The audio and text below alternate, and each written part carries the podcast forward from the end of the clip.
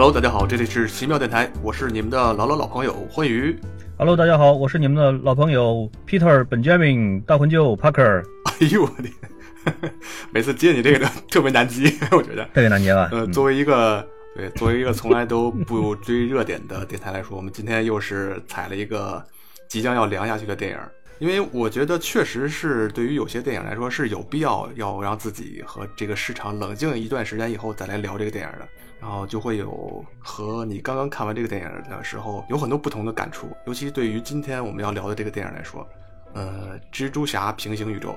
我不知道大婚舅你最早看这个电影当时觉得怎么样，嗯，我觉得特别好，真的是很好，是吧？很惊艳的感觉。嗯，因为有可能有一个原因，嗯可能是因为我在看这部电影的正片以前，其实对它寄予的希望不是很高。嗯嗯嗯，期望值略低的话，反而更加容易出来惊喜。对对，如果说去去的时候就抱着说啊，这是个神作，这一定是个神作，那个很有可能反而不太好了。像这两年看的有几部片子，确实也是如此。比如前一段时间的这个《无敌破坏王二》嗯，虽然相对来讲也算是个不错的动画片吧，但是确实客观来讲没有达到观影之前的那个预期。对我现在也越来越觉得这个、呃心理的预期值对于你的观影体验来说特别特别重要，所以好多那种我心里边稍稍有点期待的电影要上映之前，我是避免自己接触更多外界对于它的一些评价的。哎，所以这个看来观影的时候，这个心态还是最重要的，心态一定要摆正。是，最好的心态，我觉得是，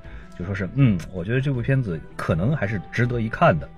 哎，说不定能够从这里边获得某一些惊喜，对我，觉得就行了，就可以了。千万别抱着说啊，这一定是个神作，一定要跪着看。哎，这个挺挺难的最。后就是，最后就最后就变成了调转一个头，屁股对着看了。我觉得这个挺像一个赌徒的心理，你在按动那个老虎机的那个摇把之前，心里边会多少有一点点这种期待。呃，你你能给这个电影打多少分呢？我觉得至少应该在九分以上。哇、这么高！差不多九分，可能还能出出出点头的样子，因为实在是很长时间没有看到过这么好的动画作品，动画片。嗯，确实是，现在这个电影在豆瓣上的打分也到了八点八，也是非常高的一个分数。对，而且这个八点八分一直挺稳定的，从它正式上映到现在，这个分数几乎就没有变过。对，而且豆瓣是八点八，而且 IMDB 呢也是非常接近，也是八点七，所以说两边都都是很高的，所以这个口碑确实还是相当不错的。对，所以票房也不会很低。到现在上映了两周，我们录节目的这时候应该上映了两周。现在票房是多少？我猜一下啊，你先别说，我猜有 十亿 好像我看到的是国内票房是将近三个亿人民币啊，，就是全全世界呀、没有没有，国内国内票房是将近三个亿人民币，全球票房你猜的差不多一点五亿美元。嗯，那个，因为它的相对来说成本是一个亿不到，九千万。哦，那成本还是蛮低的这个片子。对对对，所以相对来说确实还是不错的。呃，因为我看到这个片子里边，它用了好多新技术，我以为这些新技术会带来很高的成本。成本确实高，我们待会儿可以谈到。据说啊，据我看到的资料呢，就是这里边的几乎每一帧画，它的这个制作的耗时都是传统的这种绘画方式所消耗时间的两倍以上。厉害，哎，所以确实花时间，非常花时间。嗯嗯嗯，今天我们聊这个节目应该不涉及剧透哈。对，我们尽量不剧透吧。虽然这里边其实整个的故事上来讲，这个要剧透一点，我觉得也没有什么太大的关系。对，就是好人战胜坏人啊，正义击败邪恶，基本上都是这样一个套路。所以万一要是不小心说漏了啊，请大家见谅。没有关系，万一要是大 不小心说漏了，大家就就全当你们这会儿就已经看过了。不过我觉得真的剧透没有太大关系，因为这个电影对我个人来说，它的视觉的震撼可能要远比整个的故事和这个电影的情绪要大得多，或者说它的风格实在太突出了。有道理的，它的视觉风格可能会有一点怎么说呢，让人对它的这个故事情节上面来说，可能会有一点遮盖的作用。反正我当时看这个电影的时候，就觉得自己年轻了十岁。啊，那我得年轻四十多岁了。我想问一下，就是这个电影里面出现的这个六个，应该说是七个蜘蛛侠，他们都是哪些背景？我猜你肯定是有准备的。我大致的查了一下，说句老实话，在我看这个片子之前，刚开始的时候看到他一下子出来了这么多的蜘蛛侠，就是看预告片的时候啊，嗯。发现他出来了这么多的蜘蛛侠，当时我也是有点懵的，我以为 整个的编剧就是真的就是天马行空，哦就随便抓了几个形象，比如说他得有有男的吧，他得有女的，他得有年纪大的，得有小的，然后得有这种有黑人呃二次元的，哎，等等等等，有有什么等等等等的吧。然后他他就他就塑造了这么几个，但是后来呢，我真正去查了一下，因为说句老实话，在这个之前对蜘蛛侠也就没有那么那么的熟，只是知道他会有一些平行宇宙等等等等，因为漫威嘛。或者说超级英雄，对就是包括漫威，包括其他的。其实编一个这个人物上面身上的故事的时候，经常编着编着编着就觉得，我靠，把这货给编不下去把货给写死了，或者说把周围的人给写死了，这他妈怎么办？那重启吧，那就重启。然后重启的多了以后呢，他们就开始引入平行世界的这种设定。这个我们之前的节目里面也讨论过，确实是一个相对来说比较容易的一个解决办法。虽然说可能会被粉丝鄙视吧，因为你这实在是太偷懒了一点，就是打算是完全掀翻重来了。但是确实也是没有办法的办法，而且可能是相对来说解决的效果最好的办法之一。对就是我就声称我现在另外的一个宇宙里边发生了一个类似的一个事情，这嗯这人的名字往往来说都差不多或者都完全一样，但是他身上的故事呢可能会有一点点一点点的不一样，然后呢就开始平行故宇宙就就越来越多越来越多越来越多，而且当这些平行宇宙的故事发生交织的时候，哎，我们发现还挺有意思的，还挺有看头的。对对对，虽然理论上来讲平行宇宙是不能交织的，但是人家就这么设 定了，你你又能怎么样？当然交织在一起也有交织在一起的好处，但是就每一个这个单独的平行宇宙来看，其实他们当时的这些个设定也是花了很多的心思的。你就拿蜘蛛侠来说，我查了一下，我才知道，蜘蛛侠的这些平行宇宙，也就是说不同身份的蜘蛛侠加起来有上百个的，是的，是的，就是有一百五十个左右，就是非常非常多，各种各样的几乎涵盖了各种类型。终终极蜘蛛侠，什么机械蜘蛛侠，各种各样的蜘蛛侠。对对对，所以在这个电影里边，其实它是所有的这几个蜘蛛侠都是原来人家蜘蛛侠漫画里面就已经设定了的，来自不同都已经有平行宇宙的，嗯而且是这个电影，我觉得有一个特别特别好的一点，就是说，如果说你之前对蜘蛛侠了解的并不是很多，比如像我这样的，其实基本上没有太多的深入的了解的，并不影响你的观影的乐趣。对是的，但是如果说你做了很多的工作，或者你对蜘蛛侠了解的非常多的时候，其实你才会发现这部电影其实是一个特别特别粉丝向的一个电影。也就是说，它对漫画方面几乎是还原程度是非常非常的高的。哦比，如这里边的这些个蜘蛛侠，其实几乎都是完美的遵循了当时漫画里边的设定，非常非常的还原的。OK，比如说，嗯我们就说他这个经典款，就是那个中年大叔，那个中年大叔是不是就是最早托比·马奎尔那个版本的蜘蛛侠？对对对，他是初代蜘蛛侠，也就是经、哦经典，因为他的名字就叫 Peter Benjamin Parker，OK，所以他是最早最早的那一代的蜘蛛侠，相对来说也是最经典款。哦，这个呢，基本上大家伙儿都最熟悉的了。但这个片子里边呢，也给他了一些新鲜的设定，和原来的漫画几乎一样的是什么呢？就是说，他确确实实是这个主角，也就是这个迈尔斯·莫罗莱斯的，就这个黑人二代蜘蛛侠的导师。他确实是在漫画里边的设定，本来就是。但是他在这个这个电影里边呢，也面临了他自己的一些个问题。你在预告片里边，你可以看到，其实他现在来说是蛮颓废的，而且是一个已经是比较吊儿郎当的啊，这 burger 好吃，这薯条好吃，好吃，很久没吃到了，就是很玩世不恭的那样的一个一个一个角色。所以可以想象得出来，他肯定是也是面临着他自己的一些个问题。然后包括这个非裔的这个拉丁裔混血的这个小朋友，二代蜘蛛侠，他的在漫画里边也是有设定的，而且设定的还是还是很多的。你可以透露一个细节，就是你看他电影里边，你看他他穿他的那个鞋子，他是不系鞋带的。对，乔丹经典芝加哥那款，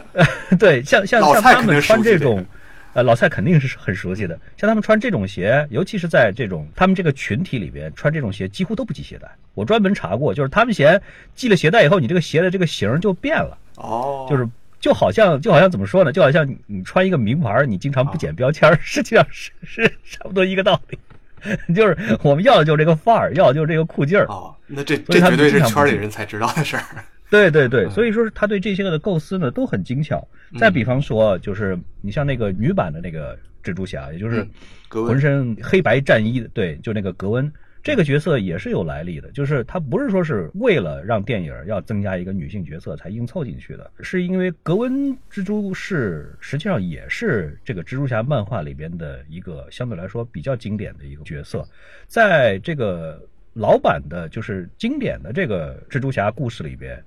格温其实算是谁呢？算是蜘蛛侠的女朋友。电影里面其实也提到了，在他的那个平行宇宙里面，蜘蛛侠死了，格温要去救他，结果没救成。他的那个宇宙里边呢，死的是 Peter Parker。在电影里面的这一块的描述是比较模糊的。本来都觉得这俩人就是男女朋友的关系，但是在电影里边实际上并没有明确的说男朋友这个词，而是说了他最好的朋友、最要好或者最亲密的朋友这个词。是因为什么呢？是因为他被注射了像蜘蛛侠一样的那种改造血清，就变成了蜥蜴博士，最后战死了，好像是这么回事。情哦，格温呢没能救得了他，所以呢，从此以后呢，就决定化身蜘蛛侠，主持正义。这个实际上是对应着经典的蜘蛛侠故事里边，俩人的角色实际上是对调了。对对对，因为经典的蜘蛛侠故事里面，你我不知道你还记不记得，除了那个蜘蛛侠电影老版三部曲以外，不是就是那个超凡蜘蛛侠一二。其实，超凡蜘蛛侠的一和二是最致敬漫画的，就是和漫画的相似程度是最高的。这里边就提到了他的女朋友格温，在很多的故事里边呢，实际上大家都认为格温就是他的初恋女友，是可以这样理解的。因为格温呢，实际上是蜘蛛侠的大学同学。你记不记得在超凡蜘蛛侠一和二里边，格温是谁演的？其实就是石头姐。嗯嗯嗯。石头姐演的那个角色，她实际上是蜘蛛侠的，应该是第一个正牌女友。我觉得这样说是比较比较准确的表述，因为蜘蛛侠的女朋友实在是太多了。我还专门搜了一下，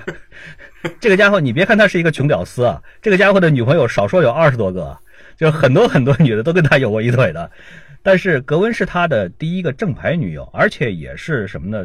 在超级英雄漫画里边极其少见的，死得很惨的。就是你记不记得他是被，就是说是绿魔，嗯就是绿魔当时知道了蜘蛛侠的身份了以后，就把格温给抓走了。抓走了以后，就站在那个就那个很高那个桥，就那个乔治华盛顿的那个塔顶上，把格温扔下去了。嗯，扔下去了以后，然后蜘蛛侠呢就赶紧用蛛丝就射出来蛛丝去拉他。但是你想，这么大的一个人，至少也有一百斤左右，从那么高的地方掉下来的时候，最后的这个速度是很高的。所以蜘蛛侠在用蛛丝拉他的时候呢。冲击力太大，虽然接住了，但是还是把他的脊椎骨拉断了。嗯，是这样死掉的。但是在漫画里边对这个的表述其实也是很模糊的，只是把他拉上来了，一看他其实已经死了。但是到底是死在谁的手上，其实还是比较存疑的。但是大部分的解释就是说是，虽然不是蜘蛛侠直接杀了他，但是蜘蛛侠其实对于这件事情是极其极其的痛苦和后悔的。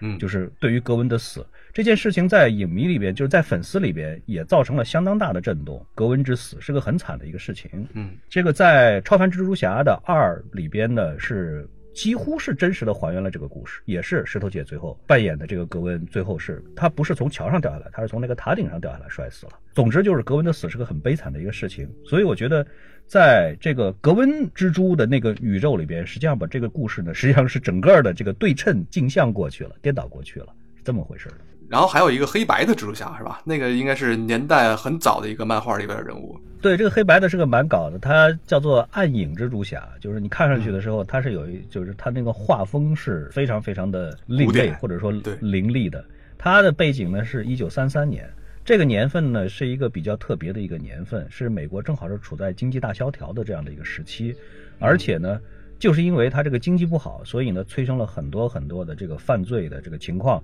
所以说是很多的这个像是黑色电影啊，或者说是强盗片啊，都会选在这样的一个时期，就是罪恶横行，差不多就这么个意思。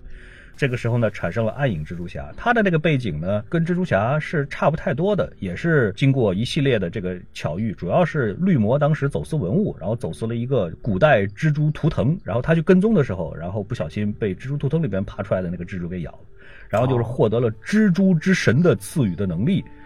但是这个家伙呢，有一个这个就牛逼了，哎，有一个什么样的一个不同的地方，或者说特殊的地方呢？就是说。蜘蛛侠是不杀人的，嗯嗯，蜘蛛侠和蝙蝠侠在这一点上是很类似的，就是我是维护正义，我就把你最多就是把你捆起来，然后交给警察去处理，但是他本人是不杀人的。但是暗影蜘蛛侠呢，是一个杀人如麻的，就是说是是个手持两把左轮手枪，动不动一言不合噼里啪啦噼里啪啦以暴制暴的这样的一个人物，就是这个是是他跟其他的蜘蛛侠相当不同的一点。那还挺爽的。对对对，所以你看他的时候会很爽。而且这个人物设定在这个咱们今天要聊的这个电影里边还蛮有意思的，因为他的画风是黑白的，就像那个《罪恶都市》里边。对对对他看白的，结果这哥们儿最大的兴趣就是玩魔方，这个确实太好了。那个点是太太搞了这个，太搞了。然后一个是叫做 Penny Parker，就是那个小女孩萌萌妹子那个，啊就是一看就是日系的画风。对对对，这个小女孩也也是很有意思，她呢是来自于这个未来的，就是三级机纪年，然后一看就是日本血统。嗯然后她本人呢并没有超能力，但是她呢是一个驾驶了一个蜘蛛机甲，也就是相当于就是他的能力呢获得了很大幅度的提升。比较搞笑的一点是什么呢？就是他的一个同班同学叫做什么呢？叫做 Eddie Brock。驾驶的机甲名字叫毒液，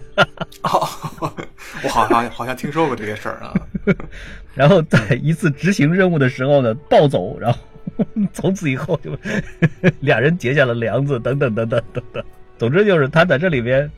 恶搞的很很好玩。就是一个蜘蛛侠的日漫版本。它不仅仅是蜘蛛侠的日漫版本，这种机甲的驾驶员，实际上他吐槽的是什么？吐槽的是 EVA。对对对，好像他那个有一个画面的截图，好像他的同班同学里面还有凌波丽和那个对，四个全在全全在那个画面里边。哦，哎，明日香什么的都都都在里边。对对对，嗯，蛮有意思。这个动画片应该是或者漫画，它应该知名度很小吧？很小很小。应该是很偏门的一个角色。呃反正我在看之前，我是完全不知道的。但是咱们这个电影里边还有一个更偏门的一个角色，就是那个蜘蛛侠。对，那个小猪，那个小猪其实嗯以前倒是看到过他的形象，当然对他的这个故事是之前我也不了解的，但是在某一些个儿童动画片里边是他是曾经出现过的。他的英文叫 Spider Ham，就是火腿蜘蛛，而且他的这个本人的这个英文名字也很搞，他叫 Peter Porker，就是 Peter 猪肉 猪肉。猪肉侠，他这个是在就是专门给小朋友看的这种嗯低龄蜘蛛侠版本里边，他会把所有的这种人物呢都变成动物的形象，然后再去拟人化，是这样子设计出来的，嗯，就是专门为了让小朋友看，觉得很有趣。所以这里边呢，超级英雄们全部都变成了动物。他也是一个在实验室里边一个蜘蛛，但是他嗯是被他的、被一个科学家给咬了一口哈，这 个科学家是一头猪。蜘蛛被猪咬了以后，它就人形化了，最后变成了这个 Peter Parker。这个 Parker 其实就是他的那个主人那个科学家的名字，叫 Parker。而且他的周围的这些个超级英雄们都是动物，名字上来说也都是动物。比如说绿巨人，绿巨人叫 Hulk Bunny，、啊兔子哎，绿兔子巨人。美国队长他不叫 Captain America，他叫 Captain Americat，、就是美队猫，啊他就变成了美队猫 美队，猫啊，就变成这样。然后他的女朋友，他女朋友就是那个 Mary Jane。他他后边加了一个 water buffalo，就是水牛水牛，就变成了水牛，就是像这样子的。总而言之，就是它里边我也不知道为什么怎么样子，一头猪跟一个水牛 就可以在一起。充满爱的世界。这里边的这一些个角色，确实都是从原来的之前的漫画里边，我觉得应该算是很精挑细选的选出来，很有代表性的一些款型。嗯嗯，所以这个电影，我觉得对于一般的观众来说，真的是特别友好，而且是比如说你稍微有点心的话，你看完了这个电影了以后，你会不由自主的，你就会去找它这个为什么会这样子设定，它这个由来是什么，是从哪儿来的。我觉得这个是这个漫画特别好的一点，不是特别的晦涩，或者说是特别的艰深的那种，但是也不是说是特别直白的，让人觉得这编剧就是拍脑袋瞎想、胡乱定出来的。它的尺度把握的特别合适。对，确实是他这个片子的优点非常非常多。待会儿咱们可以具体的再聊一些点。嗯，这个电影参与制作的人好像也有几个挺厉害的，虽然他这个导演我是几乎是一个都没听说过。他们以前好像大部分是做编剧之类的会比较多一些。好像都是以前也都是做动画片出身的。应该说，在动画片业界内，我觉得应该是很有名的，因为嗯几乎都是拿过或者是有过提名的安妮奖的获得者。嗯嗯嗯，安妮奖应该是动画界里边的最高奖的之一了。配音演员应该是有几个比较厉害的。对，比如说我们刚才说的第一个就是那个经典蜘蛛侠，那个的配音是尼古拉斯·赵四凯奇。这应该算是尼古拉斯·赵斯凯奇这么多年以来评分最高的一部电影了，是这么多年，哎呀，这个凯奇叔被被骂惨。翻身之作。年年前有一段时间还说他拍的那个《曼蒂》说是他的翻身之作，但是实在太让人失望了。Money 口碑两极分化的非常的严重，这个应该说影评人那一块看到的好像评价是不错的，但是观众好像很少买账。啊、我是不买账。可以说这部电影确实是他的翻身之作啊。然后一个是反角设定的也蛮有意思的，你有没有发现？比如咱们随便摘上两个例子，比如终极大 boss 金并金并同学，金并同学在这个漫画里边也是蜘蛛侠的老对手之一，而且不仅仅是出现在蜘蛛侠，他跟其他的这些个超级英雄其实也打过一些交道了。这个家伙是漫威里边的黑帮老大总头子，差不多算是，就是美国最大的黑帮黑帮头子。据说是美国这个百分之四十以上的黑帮事件都跟他有关系。那这就是一个美国单雄信。而且你看他那么壮吧，这个家伙还是一个智商超高，就有点灭霸的意思，哦就是双高，又聪明，而且又能打。他那一身最牛的是，他那一身他不是肥肉，他全都是肌肉，这太牛了，太畸形了。这个就太牛太牛了。我看 Jumper 快练成这样了。他的呃，对对对，差不多。他的这个力量呢，是是是远超这个普通人的，就是哪怕是普通人嗯改进型超级英雄，可能都不是他的对手。也就是理论上来讲，他比美队的力量啊等等的是要高出去一个数量级的，是这这个级别的。嗯而且他的配音也很牛，太牛了。他他的配音是谁呢？是那个金刚狼系列里边那个剑齿虎列维施瑞博尔配的音，所以你听他那个声音也是很有特点的。这个同学呢，他呢当年呢是好像在这个漫画里边呢是他的老婆孩子，尤其是他的孩子好像是死在对手的手上，然后呢他呢从此以后突然他就他就开悟了，就好像。灭霸开悟了以后，觉得应该杀掉这个这个一半的人，然后呢，嗯金并的开悟了以后，就觉得说是我要是真的想要成就一番大事业的话，我呢就不应该让这些感情方面牵绊着我，否则的话，万一有一天我老婆比如说被抓去做了人质，等等的，这玩意儿怎么办？这不就对我来说，这个这个实在是就没办法了吗？然后金币就干了一件事情，就亲手把他老婆杀了，哦，我操！太太太！这就是真的是一个成大事的人。真真的是但是我看到这儿的时候，我是有点懵的。这个，这个你你哪怕随便做个证人保护计划、隐姓埋名也行，对不对？这个电影里边的反派一般都拥有着比正面人物更强大的意志力、坚定的信仰、明确的目标、准确的行动力，关键是坚定，嗯，关键是坚定。主角一般来说都没有这么坚定的信念。且犹豫呢。另外一个是这个章鱼博士，在这个版本里边的章鱼博士跟一般的章鱼博士也不太一样。啊，是个女的。在漫画里边的话呢，对于她的设定，就是因为她叫她叫奥利维亚，在漫画里边呢，奥利维亚呢实际上是初代的章鱼博士的弟子，啊有这么个关系，嗯所以他的这个章鱼出手呢，其实也是更加的凶悍，能力更强的。嗯实际上，这个片子的这个投资啊，虽然不是不是那种超一流的那种大大制作，但是呢，我觉得索尼方面应该说对这个片子还是投入了相当相当大的期望的。因为有一点可以看得出来，就是这个片子啊，在非常非常早以前就已经开始宣传了。是的，没错儿。因为我在很多很多年以前，就是 iPad 二刚出来的时候，我在 App Store 上面下载了一个漫威英雄联盟的这么一个游戏，里面所有的包括金并，然后包括格温，然后包括那个大小蜘蛛的形象，在那个游戏里面都有，而且跟这个电影里面是一模一样的。你想想，这都多少年过去了？所以这个电影里面出现这些形象的时候，我挺吃惊的，说不定是穿越了。不知道是我穿越了还是 这个电影穿越了，真的是。就可能真的他们在那么早之前就已经开始布局下这个电影的这个这个计划了。我是看到预告片的时候，差不多是在今年夏天，就是半年以前，经常会在电影院里面看电影的时候，突然就蹦出来他的预告片，而且预告片呢是越来越多，还越来越长，还有的时候会记不记得毒液出来的时候，实际上在后边还有对，很是长的一个的预告的，对，但是在国内上映的时候，这段贴片是没有的啊，剪掉了。对对对我想想起来了啊，剪掉了，很遗憾嗯是的，是的，我查了一下呢，索尼官方发布设计图是整整一年以前，一七年的年底，他就已经发布了设计图了。哦，那我可能真穿真穿越了，所以我所以我觉得你是穿越了，绝对不止一年。但但是我真真的你还是把真正的环宇交出来吧。哎哎，呀呀呀呀呀！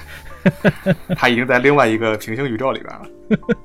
那你们俩都不怕俩都摔变了吗？我是于欢，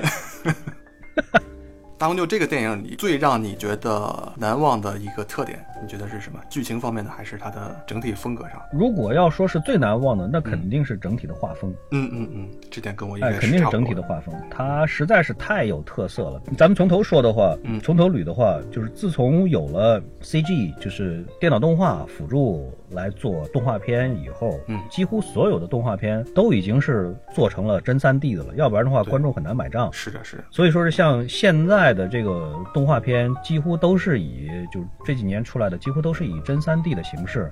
只不过是有极少数的动画片是走的是尽量多的去模拟纯真人的这种路线，嗯，就是是人物的脸、面部啊等等等等的都要做的要无比无比的逼真。但是呢，这样我们之前的这个节目里面也讨论过，这样子其实是不够的，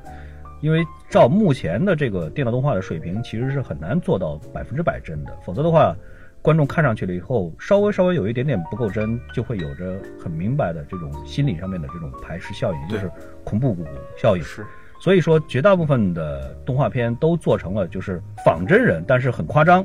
看上去这个形象很萌、很讨巧，会给人留下来特别特别深刻的印象，这种级别的。对。但是像这个片子里边的这种风格极其强烈的这种设计，这个是这些年的这个动画片，至少是主流的大制作里边，我是从来从来没有看过。是，应该是第一次。我专门去查过这个片子的一些个他们的设计设计师、画师，嗯，他请了索尼请了很多很多的画师，这是肯定的。动画片嘛，肯定是要请很多。你看他最后的那个演职员表里边，这个光这些个设计师占了很大很大的一屏。对，网上也有一些个相关的帖子，我相信很多的朋友也都去看过了。比如说随便举上一两个例子，有一个叫凌云，应该是个中国人，他呢是之前是在哪儿工作？他现在是在育碧，哦，做游戏的 Ubisoft，嗯哎，育碧的蒙特利尔分部在那里工作。他之前呢在 EA 电子艺界，在这种 Eidos，嗯，呃，包括育碧的其他的分部等等等等的都工作过。他的这个设计资历呢是非常非常老的，就是他呢给这部片子提供的一些个设计图超级的精美。你们在网上，咱们是音频节目，咱没办法展示出来给大家，但是大家可以在网上随便搜一搜的话，现在网上有很多他的这个设计图，很漂亮，很漂亮，真的很漂亮。嗯，就是你一看上去了以后，你第一反应，我天，这是一幅美轮美奂的照片，是是这个是这个概念，是这个感觉的。确实是。然后包括像这个另外的一位画师，也是之现在是在这个顽皮狗，啊，顽皮狗也是做游戏的。呃这种游戏公司，哎，对对对，呃，我记得好像是呃神秘海域，对，那个最后生还者，对对对，然后呢，他呢也是他的这种设计画风特点非常非常强烈和突出的。总而言之呢，就是说索尼请了很多很多的这种级别的设计师来参与这个动画的设计和制作，而且呢，他们的风格呢，在融融在这个片子里边了以后呢，感觉特别好。你并没有觉得说是每个人都持他自己的风格，最后加在了一起变成了一个四不像。对，而是什么呢？而是他们的风格融入到这部片子里面，使得这部片子变成了一个一加一大于二的这样的一个一个化学反应。嗯，是没错。这个是整个这部片子特别特别好的一点。你比如说嗯，虽然咱们至少我不是一个一个艺术设计师，其实应该请个艺术设计师来和咱们一起聊聊这期节目的，人家会有更加专业的这种点评，但是。咱们现在也就赶鸭子上架的，稍微稍微的说一点。你比如说，在我看来的话，这部动画片特别特别明白明显的一个特点是什么呢？就是说人物，甭管是大大小小的人物，他们的面部和手部这种都是典型的动漫式的这种画风的设计。对注重的是表情和展现出来的这种，就是传递给观众的这种情绪，就是你一看就知道这是动漫，或者是动画或者漫画。但是除了这个以外，尤其是背景，几乎所有场景的背景都特别特别的逼真，对，是是是，极其的逼真，做的又特别特别细，而且又非常非常的讲究构图和光影等等等等这些个变化。嗯而且还有一点，如果你要是注意的话，这个人物的这个身上的这个服饰、服装，包括他的衣服、裤子，很少有动画会做到这样子的效果上。是什么呢？就是说他的衣服的每一个皱褶、形变、光影、反光都画得非常非常的逼真和漂亮。这个在动画设设设计上真的是太少见、太少太少见了。他真真正正的把二维和三维完美的结合在了一起，让你看上去了以后，第一，你感觉这就是一个向漫画致敬的动画片；第二呢，它又让你看上去了以后是如此的真实和有沉浸感，就是你不会觉得这是个二次元，跟我现在没什么关系，你会觉得它就是个三次元里面发生的一个漫画事件，就是这样子的一个感觉，所以这个感觉就特别特别的好。而且呢，他会经常会用一些类似漫画的这种分页或者分栏的这种形式，对对对，就是好像一本书正在翻这样子一一个感觉。尤其是它还会有一些气泡式的对话框或者内心独白框，你好像在看一个会动的漫画。嗯，而且它好多那种过去的漫画里边会出现印刷问题的那种红蓝的那种那种交界的地方，也能也能在这个电影里边细节里边能看到。对，这是个它特别特别典型的一点。我不知道听众朋友有没有看过其他的动画片会用这种方式，但是我反正这是第一次看。就是在过去早期的这种这种，尤其是像因为蜘蛛侠这个漫画出来的年代很早很早了，那个时候印刷来说呢，印刷的质量控制的还没有现在这么好。所以呢，他们在印刷的时候，这个四色印上去的时候，经常会有一点点错位。对对，就是红，尤其是红色和蓝绿色，经常会有一点点色错位，就会造成套色印刷的时候的这种错乱。在这个电影里边呢，特别恰到好处的来运用这种色彩错位这种风格。对，但是它不是胡乱用，它不是说是随意的这种用，它是怎么样用？它是经常的会把这种错位用在背景里。你看人物的主体的时候，它几乎从来不会有这种错位。都是极其清晰的、极其到位的，但是呢，在背景，比如说离你的这个焦点越远的地方，它这个错位就越重，是这个样子的呈现出来的。所以呢，给我的感觉，它甚至于我在第一次看的时候，我觉得它甚至不像是一种印刷错位的这种。模仿它，甚至于像是什么呢？像是那种红蓝三 D 三 D 电影的那种，那种感觉，就是你应该也看过。现在也有很多的片子会出那种红蓝立体文件的那种格式，你带着，你可以在家里边的普通电视或者显示器上看，你得戴那种红蓝立体眼镜就可以看得出来立体效果。虽然那种效果很差，因为它会把你的颜色都污染掉了，但是在在很多很早很早以前的时候，我记得我小的时候。在西安电视台曾经播放过这种红蓝立体 电视的，那应该是最早的一批立体的影像。其实现在的偏振型是更早的哦，但是对我来说，那个应该是最早的。就是以前看好多那种青少年漫画的后面封底可能会有一些这种图案，然后你戴上那个眼镜，一看，哎，就出来一个立体的恐龙啊，立体的大坦克之类的。嗯，你 会有这种？你是不是要说，嗯，这个国产零零七？被猜到了。好的，好的，我我我们说点别的，说点别的。OK，就是当时那个西安电视台当时在播这个的时候，还通过这个广播电视报，还赠送立体眼镜。哈哈嗯，然后就是你你就可以在家里边就拿他那个红蓝立体眼镜戴上以后，你就你就可以凑凑合合的就可以看得出来一点立体。嗯，我觉得其实跟那个很像，因为它是离你的焦点越远的地方，它这个色彩的这个区别也就越大。嗯，是这样的感觉。哎，但是你不用怎么理解，我觉得。都都行，但是至少它是个很有意思的一个事情。对，而且如果你仔细看这个电影的话，它的光和它的暗影里面，它不全是那种纯白和纯黑的，嗯，它是有网格的，就像你经常在漫画里边看到那种网点背景。对，哎，因为在过去的这种图案的这种印刷，大部分都是用的是那种胶印，嗯，它在印刷的时候都是需要用大量的这种点点，然后组织形成。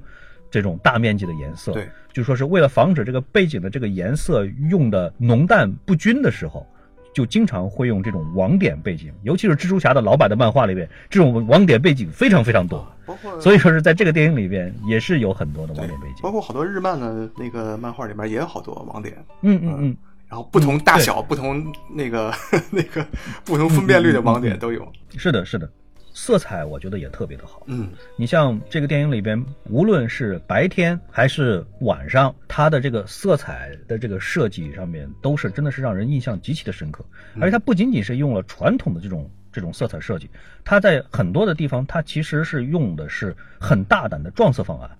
也就是说是是非常强烈的颜色对比。对对对，该亮的地方特别亮。对对对，这个在动画片里面是是非常非常少见的。在这个动画片里边，实在是让人觉得有太多太多的惊喜，包括像小的细节的方面。你像他那个蜘蛛感应，就是蜘蛛侠独有的超能力，就是他会预感到周围发生的一些个事情，比如说危险即将来临，或者他周围有跟他能力相近的人物等等等等的时候，他会运用会有感蜘蛛感应。的时候，头上有一个对对的，头上就会有那种放射状那种锯齿发电了，那个在原版的漫画里面它就是这样的，所以在这个里边就是非常非常真实的在还原，嗯，类似这样子的，所以说是他的这个包括整体的风格，以及在大量的这种细节上面的这种专注，就是超级真实的这种细节和光光影，还有一个就是构图，非常非常有视觉冲击力的构图。我觉得这几个方面在看这部片子的时候，真的是一种享受，非常非常棒的一种享受。嗯，你说到这个构图，我就想起来这个电影里边让我印象最深的一个画面，就是他从楼上要试验自己的能能力，然后往下跳的时候，然后整个那个天地倒转，嗯他向上好像飞到一片那个高楼大厦里面，那个镜头太漂亮。对对对，那个那是我整个片子里面最最喜欢的一个镜头。我也是，我也是，我当时头脑里面就冒出四个字：信仰之跃。真有文化。哦，这个 这个是这个是别的地方嗯 挪用过来的词，呃特别酷。我觉得玩过这个这个《刺客信条》的应该都知道我在说什么。难怪你对玉玉璧这么熟悉，因为呃，确实是我看这个电影的时候，给我一个感觉就是这个电影的画面风格特别像游戏。所以你刚才说了参与制作的两个人是游戏公司的，所以我就能理解为什么会给我这样的感觉。因为这两年、嗯是的这半年玩游戏确实也挺多的，对他的有些画面很 挺熟悉他那个套路的。但是从另外一方面来讲呢，就是这个故事，我们如果说他他的这个故事或者说是情节上来讲，其实你要仔细的回顾的话，真的也是毫不逊色的。比起其他的动画片来说，也是仍然是毫不逊色的。就是他的故事，比如说第一，他的情节其实是很流畅的，对，没错。就是没有那种让你觉得很生涩的，或者说是硬拗的那种那那种地方，我觉得几乎是没有，几乎是没有。有一点点，如果说是你反复看的话，你可能会觉得有一点点小的地方好像是有点有点牵强，但是整体上来讲，至少在你第一次或者第二次看整全片的时候，我觉得大部分人不会不会在意到这种小特别小的小细节。它有一个什么样的原因？就是这个故事其实它的节奏是很快的。对，一个是情节快，另外一个画面转折快，所以对对对很多对对这种瑕疵可能就马上就被你忽略掉了。这单位时间内的信息量其实是相当大的，转场啊等等等等各个方面节奏进展的非常的快，但是该慢下来的时候，它仍然可以慢得下来。对，其实这个电影里边藏了很多很多彩蛋，就是在你看电影的时候根本没时间顾没有没有没有那么多的时间去去找的 我不知道你在这个电影里边有没有看见 QQ，啊！我看到了，我看到了，很像毒液，特别像毒液。那个也是写了个 QQ chat，也是在手机里面有一个 QQ，嗯嗯，，两次出现了两次，一次是 QQ 主界面，还有一次是 QQ 图标啊，就是主 图标也出来了。对，所以我们之所以能看到的 QQ，是因为我们对它太熟悉了。像老蔡这种熟悉 AJ 的，他可能就对那个鞋很敏感。它的主界面上嗯其实除了 QQ 以外，其他的图标都有意的都模糊掉了。哦，就只留了一个特别清晰的一个企鹅在那儿孤零零的站着，你不注意它真的都不行。那但是他可能到了美国就把这个图标换到另外一个，换了另外一个。没有，至少我在我在我在这里看到我在英国看到的还是企鹅。OK OK，那就是一视同仁了。包括像细节方面，真的是做的特别特别的到位。就是你刚才说的彩蛋，嗯比如他那个通讯录里边，就是他打开手机的时候啊，他那个通讯录里边，真的是像很多很多的蜘蛛侠相关的创作者，对对对，等等等等相关的人都在致敬。嗯，就是里边的名字几乎都是有来历的，或者说有出处的，像这样对。虽然虽然你不认识这些人，但是你知道，哎，这里边肯定有故事，肯定是埋了梗的。对，包括像比如说对斯坦李老爷子的致敬，老爷子在正片里边出来了，而且是我觉得，我觉得是他这一次出来，包括他的这个形象，包括他说的台词，真的都是这些年里面斯坦利老爷子出来的让人印象最最最最深刻的一次。虽然紧接着旁边的一个巨大的牌子就就就会让人觉得要 笑成猪叫，但是他他说的那句话真的是特别有有感觉。确实是。而且，如果说是你要再仔细看的话，其实斯坦利斯坦利老爷子真的是出来的不止一次。哦，他在几乎每一个有大量人群，比如说人多的场景里边，你都能够看到一个跟斯坦利老爷子很像的人哦是吗？存在。哦，那真没注意，我只注意到最大的这一次。所以这个片子我，我反复说的一点就是，他对于非粉丝人群，他的这个体验其实是特别特别好的。而且同时呢，它会让你觉得你看了一遍了以后，这里边肯定还有很多的东西、嗯细节，我也应该再挖掘挖掘。所以你真的是忍不住还想再看一遍，还想再看一。帧一帧的看。同时你看着看着，很快很快就变成路人转粉了。所以这个片子真的是毒性很从大哎从上到下真的是这种亲和力都特别好，都非常好。嗯。你像故事情节也很流畅，你几乎抓不到这里边的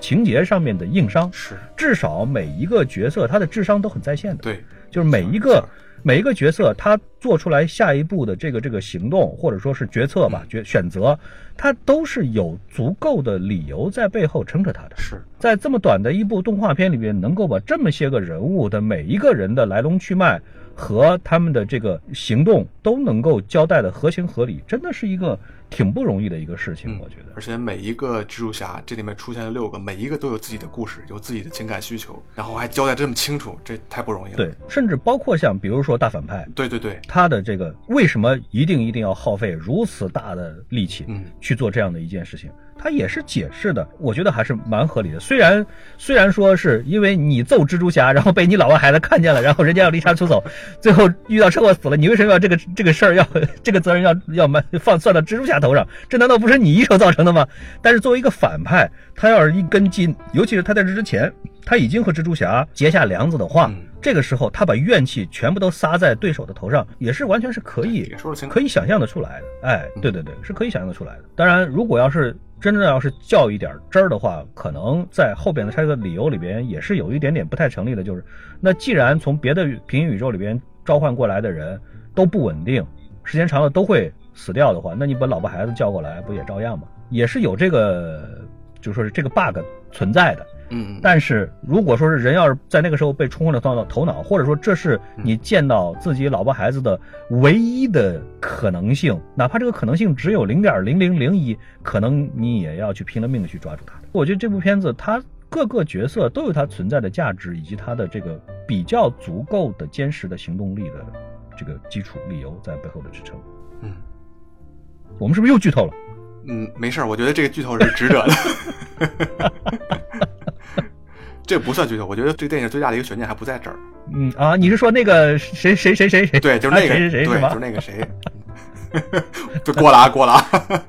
其实那个也算是一个致敬，嗯为什么？因为蜘蛛侠的所有的故事里面都有一个死叔叔的梗，这就算剧透了，这有点过分了。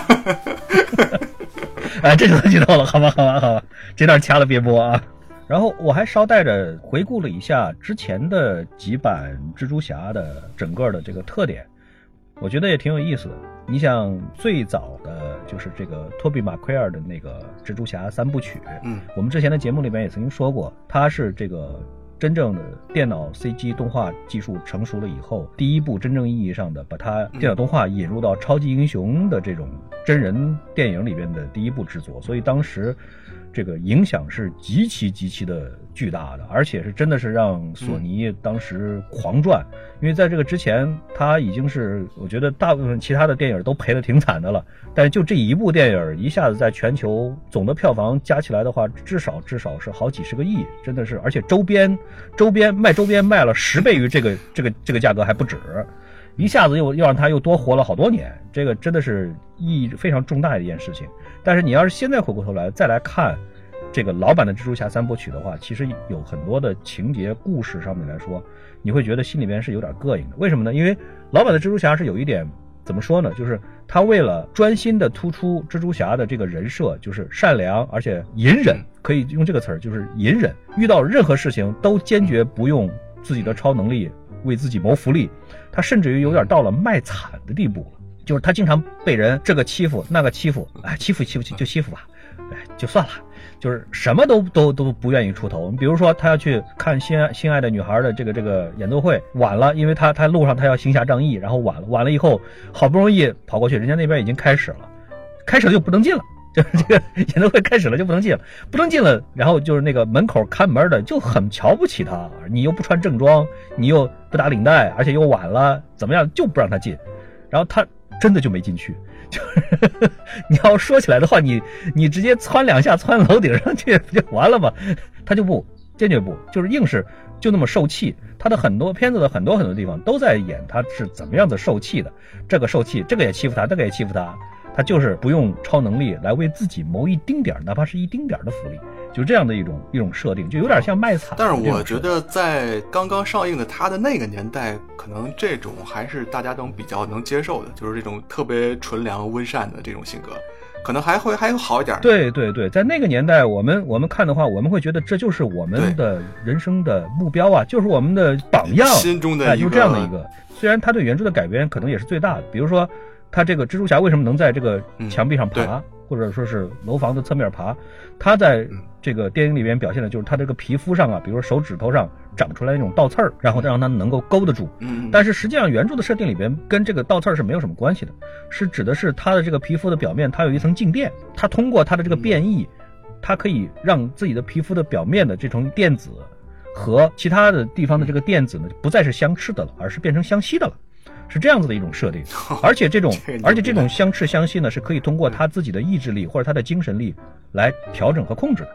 这就是为什么蜘蛛侠他是可以自由的爬爬来爬去的，就是他想要爬的时候，想要粘住的时候就能粘得住，不想粘得住的话，他一跳就走掉了。原作的设定里边就没有那个倒刺那个设定，包括像他那个手腕上那个喷蜘蛛丝的那个腺体啊，那个我知道，那个也是完全跟原著不一样。发明了一个蛛网发射器，对，在后边就全都改成。后蛛网蛛网发射发射器了，但是在老版蜘蛛侠三部曲里边呢，就真的就让他手腕上长了个腺体，就开始往外呲呲不明液体，就是这个这个，就是我改的是是最大的了。但是整体上来说，他这个价值观应该是比较符合当年的这个美国人民或者说世界人民的这种主流的价值观的，特别正。对于这种故事情节上是有有一点卖惨的，这个有一点像什么呢？我觉得有一点像咱们小的时候看的那种台湾的苦情戏。对，琼瑶剧，比如说什么爱琼瑶剧，或者什么妈妈再爱我一次啊，等等等等这种的，就是你看了以后，你会觉得啊，这人命怎么那么苦啊？然后你陪着他从头哭到尾，就是有点这样的感觉。但是吧，这种这种戏呢，拿到现在来看，你会觉得这种戏除了卖惨以外，甭管卖的过还是不过吧，不太真实，就是你没有一个意义上这样的一个升华，嗯，或者说你没有再上升到一个更高的一个层次。所以说，在后来的这个第二版，就是这个超凡蜘蛛侠一和二里边呢，就是他就很忠实原作，非常的忠实原作。蛛丝发射器也改掉了，然后包括这个他的女朋友也是跟原作原作里边几乎是一样的，就是死掉了等等等等这种的，都是非常非常的忠实于原作。而且在这一版里边，你会看到他的这个家境啊，相对来说就会好一些，没有。最早版本里边那么穷了，最早版本里面的蜘蛛侠真的是一个特别特别穷的一个。这个呢是在漫画里边，其实刚开始也是这么设定的，就蜘蛛侠真的是一个穷到可怜的。他可怜到什么程度呢？就是在漫画里边，他当时为什么他要加入复联？为了加入复联，是因为复联给他发津贴。就就这个理由，就这个理由，就是有有点有点小钱拿，所以他就去了，去去搏命去了。至少在这个超凡蜘蛛侠里边呢，你没有觉得说是。特别穷，因为这个时候呢，美国的这个国力呢，基本上它可以保证得了，对于主流的大部分的家庭来说呢，不至于说是穷到会饿着，嗯，至少就是可能你住的条件可能比别的人稍微差一点，或者说你上不了特别好的好的学校，等等等等这种，但是你很少很少在超凡蜘蛛侠里面，你会感觉到主角为了钱在发愁，对，哎呀，想要弄个什么事儿没钱了，包括像他的家人，可能都很穷，等等等等这种，在这一版本里边你就很难感觉得到。这个版本里边的可能相对来说比较让粉丝觉得不爽的地方，就在于蜘蛛侠太帅了，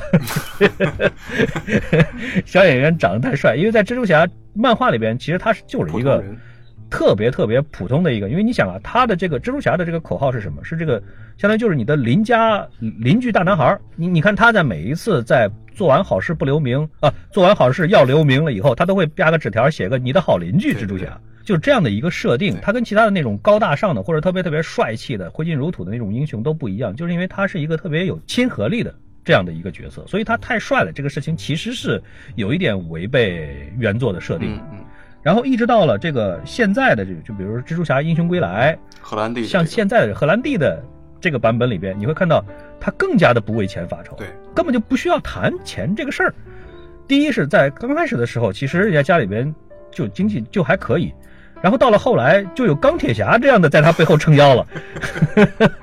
直接就就给他弄了那么高科技的蜘蛛战袍，这个整个这个就是已经是非常非常的和漫威的其他的英雄的这种这种思路已经可以很容易的捆在一起了。因为你像超凡超凡蜘蛛侠，整个他在讲的是一个什么样的一个故事？他整个讲的就不是说是蜘蛛怎么咬了他，然后怎么样子有了变异等等等等的之前的那一些个什么能力越大责任也就越大这种的，在编剧看来这是一个早就已经家喻户晓了的这样的一个一个口号，我们已经要抛弃掉它了，要看它之后发生的事情了。所以在超凡蜘蛛侠里边，主要讲的是什么？你穿上了这种有特别多的能力的强化了的蜘蛛战袍了以后，你当然可以做更多的事情，但是什么让你成为一个真正的蜘蛛侠？什么让你成为了一个真正的超级英雄？不是这身战袍，而是你自己。这个想法，其实你越想越会觉得，它和钢铁侠三所要传达的这个主旨其实是很类似的，非常非常类似。所以，它探究的是一种，当你成为了一个超级英雄了以后，或者说什么样子才是你真真正正想要实践起来的超级英雄所应该做的事情。嗯，他所要表达的重心是在这里了。失去了装备了以后，你是不是还仍然是蜘蛛侠？嗯，怎么来做？所以说是这个事情上，就跟于之前的这种思路，或者说是想要表达的事情，又是有很大的区别。所以三版蜘蛛侠，我觉得真的是可以，就好像你刚才说的一样，就是真的是可以反映三个不同的时代观众或者说人民想要看的东西到底是什么，或者说想要思考的东西，它究竟是在哪里。所以，蜘蛛侠在这短短的十年里面就已经出现了三换了这么多个主角，到了今年又出来一个平行宇宙，观众会不会对这个英雄形象疲劳？因为这是在银幕上出现的次数最多、出现版本最多的一个超级英雄形象了。所以，在这个电影里面，他会自己给自己很多的很多的吐槽，这个是很厉害的一点，很精明的一点。而且，这种吐槽或者说是。这个角色在这个电影里面的表现，我觉得特别特别佩服的一点是什么？就是说他有很多的梗，或者很多的情节，或者说是设计的很多的桥段，只有用在蜘蛛侠的身上才是最合适的。嗯，包括像这个平行宇宙里边的这么多的蜘蛛侠，包括他想要传达的这些个意思，真的是和蜘蛛侠这个形象想要表达的最初想要表达的这样的一个点是分不开的。你把它放到，别说放到绿巨人身上，肯定是不合适的。你就算把它放到，你就把它放到钢铁侠。或者美国队长，或者放到其他的超级英雄身上，也很难很难找到一个好的切入点。所以说，这个故事它是真真正正的，一群热爱蜘蛛侠、热爱超级英雄的人，嗯，编出来、写出来、画出来，然后给大家看，想要真正表达、传达他们想要想的东西，是一部非常认真的作品。嗯，说到这儿的话，其实我觉得。为什么蜘蛛侠被搬上银幕这么多？其实也是因为有斯坦李的因素在里边的。嗯，因为斯坦李是非常旗帜鲜明的，不止一次的表示过，他最最喜欢的角色就是蜘蛛侠。嗯，他对蜘蛛侠是最最偏爱的，特别特别偏爱的。所以说，蜘蛛侠的女朋友超级多，很有可能就跟这个是有原因的。当时设计漫画的时候，也是因为这个原因，所以关于他的这个女朋友的故事里边呢，好多这个设计师就都把他的女朋友，就是女朋友女朋友不是多吗？我给你一个一个的给你写惨，然后就 他的女朋友也都是最惨的，就是大家就是相当于跟斯坦李在开玩笑，也就是说，就专门拿他最喜欢的超级英雄来开涮。但是不论怎么样，确实是，就是说是有一点是可以值得确定的，就是说斯坦李老爷子对于蜘蛛侠这个角色实在是太宠爱，嗯，太偏爱了，应该是倾注了太多太多心血了。因为这个蜘蛛侠这个形象从一九六二年第一次在杂志里面登过，到现在已经过去了将近半个世纪了，所以可以想象到他对这个角色的感情有多深。所以在电影里面，斯坦李在跟那个。小蜘蛛侠说：“I'm gonna miss him。”就是对死掉的那个蜘蛛侠在在缅怀他的时候，其实在这个时候很让人感动。就是他在缅怀电影里面死去的一个蜘蛛侠的时候，我们正在电影院里缅怀电影外面去世的这个斯坦李。是的，但是老爷子的精神还是长存的，还会在接下来的电影里边和我们见面。还能看到。我觉得结尾的时候，我正好看到了斯坦李老爷子给超级英雄下的定义。我觉得这一段话稍微有点长，但是我觉得他说的特别特别的好。借借这个机会呢，我也想念一下，来表达一下我对这段话的认同。嗯，他是怎么说的呢？他是这么说的，就是说，当某人没有任何理由，但只因为这是应该要做的，而且是做正确的事情，而且义无反顾去帮助有需要的人，那毫无疑问的，这个人就是一个真正的超级英雄。我觉得这一段话真的是对蜘蛛侠这个角色的最最最好的、最经典的注解。嗯，好，那就让我们以这句话来纪念仍然活在银幕里面的斯坦利老爷，也仍然活在我们心中。好，那今天的节目就到此为止，咱们下期再见。好，谢谢大家，拜拜，拜拜。